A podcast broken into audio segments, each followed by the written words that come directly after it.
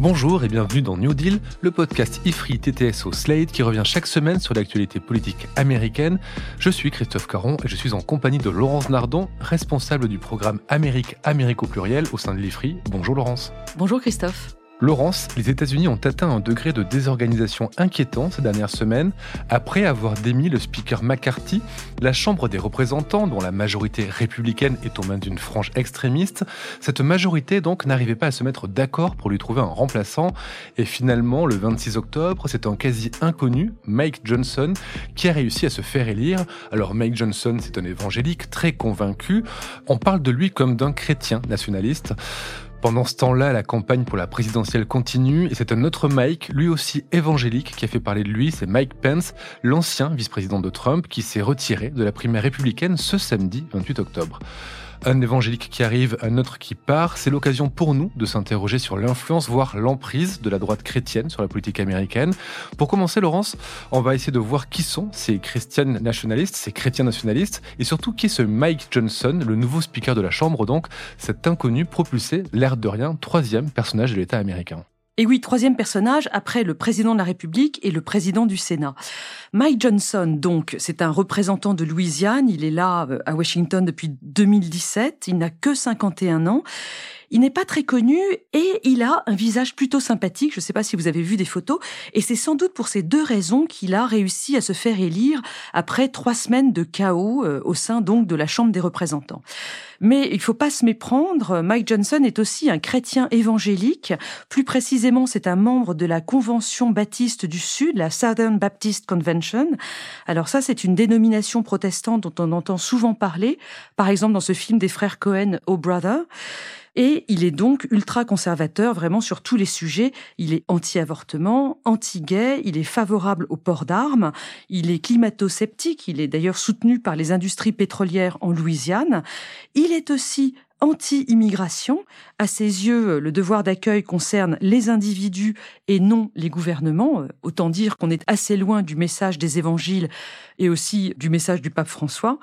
Mike Johnson, c'est aussi un soutien très fort de Trump. Il a activement cherché à empêcher la certification de Joe Biden lors de son élection en janvier 2021. Il a donc été élu speaker, vous l'avez dit, après trois semaines de blocage. Il y avait plusieurs autres candidats qui ont échoué. On le voit, les républicains à la Chambre sont absolument pris en otage par leur faction d'extrême droite, des organisations parlementaires comme le Freedom Caucus par exemple. Freedom Caucus de Matt Guest, dont on a parlé dans un épisode précédent. Ce Freedom Caucus et ses parlementaires américains, ils sont au carrefour donc de l'extrême droite et du fondamentalisme évangélique. Alors en fait, je crois qu'il faut plutôt parler de droite chrétienne, qui est euh, cet ensemble politique dans lequel il y a trois éléments. Les fondamentalistes que vous venez de citer, alors ça c'est un mouvement anti-moderne qui est apparu au début du XXe siècle. Le deuxième élément, ce sont les évangéliques. Alors là, c'est un mouvement religieux très ancien, parce que les évangéliques, ce sont les acteurs de ce qu'on a appelé les grands réveils, des moments de dévotion populaire extrêmement intenses qui ont traversé la Grande-Bretagne et l'Amérique, puis les États-Unis à partir du XVIIIe siècle. Les évangéliques, ils n'étaient pas politiques au début, mais dans les années 70, il y a eu une sorte de tournant, de virage du mouvement aux États-Unis qui a fait qu'ils sont devenus très à droite, ils sont devenus une force politique sous Reagan notamment. Et puis, ces deux premiers groupes que je viens de vous décrire, ils ont été rejoints depuis quelques années par une grande partie des catholiques américains. Ron DeSantis, par exemple, c'est un catholique extrêmement conservateur qui fait partie de cette droite chrétienne américaine. Cette droite chrétienne, j'ai l'impression qu'elle a quand même, elle s'est quand même pas mal développée sous l'ère Trump. Absolument. Cette droite chrétienne, elle, se sent pousser des ailes depuis le mandat de Trump, et c'est depuis cette époque d'ailleurs qu'on commence à parler euh, très sérieusement de, nationalisme chrétien, Christian nationalism, dont vous parliez en introduction. C'est un mouvement, alors il n'y a pas de surprise, hein, qui défend des structures familiales traditionnelles, un contrôle social assez fort sur les individus, mais ce qu'il renforce par rapport à la droite chrétienne des années Reagan, c'est le côté xénophobe et vraiment franchement nationaliste que Trump a apporté. J'ajoute pour finir que ces, ces chrétiens nationalistes, on leur attribue la volonté de donner une importance moindre aux valeurs démocratiques et aussi l'idée pour eux que la séparation de l'Église et de l'État n'était pas la volonté des pères fondateurs américains euh, dans les années 1780. Et ça, c'est une affirmation qui est non seulement très grave, mais complètement fausse, parce qu'on sait que dans le premier amendement de la Constitution américaine, ces fameux pères fondateurs ont établi que le Congrès ne ferait pas de loi concernant l'établissement d'une religion donnée dans le pays. Donc il y a une séparation très claire de l'Église et de l'État aux États-Unis. On l'a vu avec l'élection de Johnson, cette droite chrétienne a un poids certain au Congrès, mais est-elle représentative de l'opinion publique américaine actuelle? Ben non, c'est ça qui est vraiment grave, c'est que ces mouvements euh, de droite chrétienne soutiennent des idées sociétales qui sont de moins en moins partagées par la population américaine. Je vous ai pris trois chiffres sur trois sujets très importants. Sur le port d'armes, par exemple, un sondage CNN de mai 2023 indique que 64% des Américains interrogés sont favorables à des restrictions légales, législatives sur le port d'armes.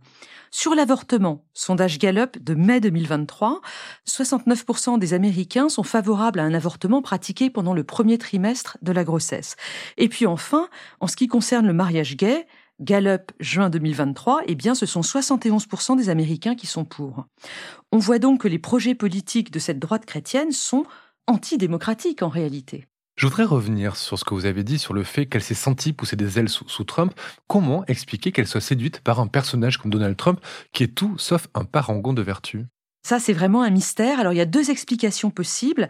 La première, c'est que la droite chrétienne a soutenu Trump par calcul politique hein, pour obtenir des juges conservateurs à la Cour suprême, et, Dieu sait qu'ils se sont pas trompés sur ce calcul-là.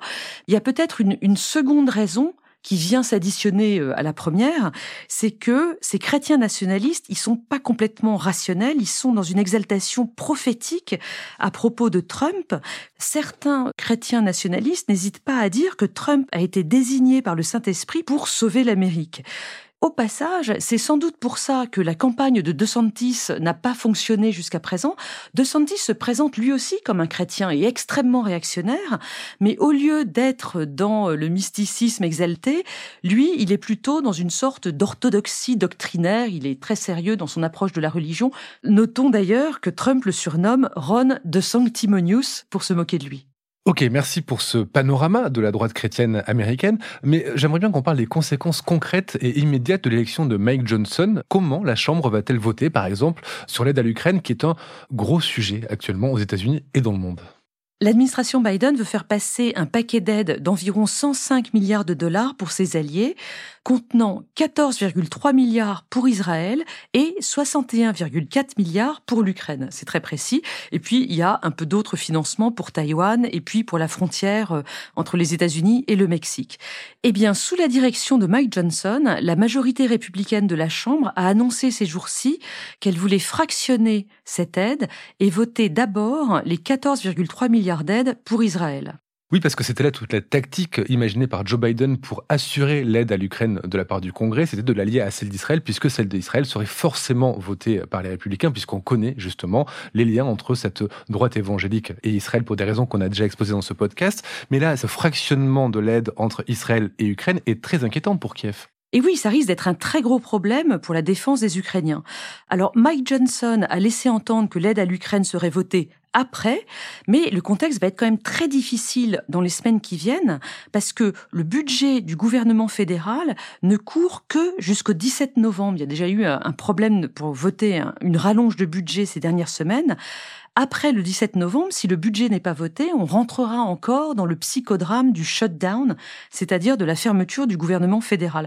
Donc, rien n'est sûr au sujet du vote de cette aide à l'Ukraine. Et puis, c'est pas tout parce que les républicains de Mike Johnson ont également annoncé que les 14,3 milliards d'aides à Israël devaient être prélevés sur des fonds qui ont été prévus par la loi IRA pour améliorer le fonctionnement de l'IRS, c'est-à-dire euh, les services fiscaux du pays. Donc, si je vous suis bien, ce que veulent les républicains, c'est puiser dans les fonds qui sont prévus pour l'IRS, qui est un organisme chargé, entre autres, de lutter contre la fraude fiscale, donc de puiser dans ces fonds-là pour trouver le budget pour Israël. Oui, on a l'impression clairement que c'est une demande des donateurs du Parti républicain. On est en pleine plutocratie. Mais c'est tellement gros, est-ce que ça a des chances d'aboutir? Bah, pas forcément parce que les démocrates sont évidemment absolument contre euh, cette tactique et certains républicains aussi, comme par exemple Mitch McConnell, le chef des républicains au Sénat. Donc, faudra suivre ce qui va se passer avec cette histoire d'aide à Israël, d'aide à l'Ukraine et de financement de la lutte contre la fraude fiscale aux États-Unis. Mike Johnson, c'est fait. On va parler maintenant de Mike Pence, l'ancien vice-président de Donald Trump. On l'a dit en introduction, la campagne pour la présidentielle a vu son départ. Il s'est retiré. Pourtant, lui aussi est ouvertement évangélique. Que s'est-il passé? Est-ce qu'il y avait trop de monde sur le créneau? Il y a pas mal de monde dans les primaires républicaines en ce moment, mais comme Trump est vraiment loin devant, les autres se partagent quelques petites miettes de voix derrière, enfin en tout cas pour l'instant. Mais pour parler de Mike Pence plus précisément, ce qu'il faut dire tout d'abord, c'est qu'il n'est pas très charismatique. Et puis ensuite, depuis euh, janvier 2021, il a tergiversé, mais au final, il a quand même régulièrement critiqué Trump pour son rôle dans l'insurrection euh, contre le Capitole. Or, d'une part, la droite chrétienne préfère Trump, on l'a vu, hein, c'est un peu comme pour DeSantis, et puis d'autre part, Mike Pence est beaucoup trop réactionnaire pour les anti-Trump dans le pays. Donc il n'a pas de public, il n'a pas de soutien, sa campagne n'a jamais décollé. Bien, au revoir Mike Pence, mais est-ce que du coup il y a d'autres évolutions dans cette campagne pour la primaire républicaine? Oui, Christophe, on va finir ce podcast avec une, une note peut-être plus inspirante. La montée relative récemment de Nikki Haley dans les sondages. Nikki Haley, cette candidate aux primaires, femme d'origine indienne et qui a été ambassadrice des États-Unis à l'ONU sous Trump. Absolument. Et alors là, j'ai quelques chiffres de sondages à son sujet.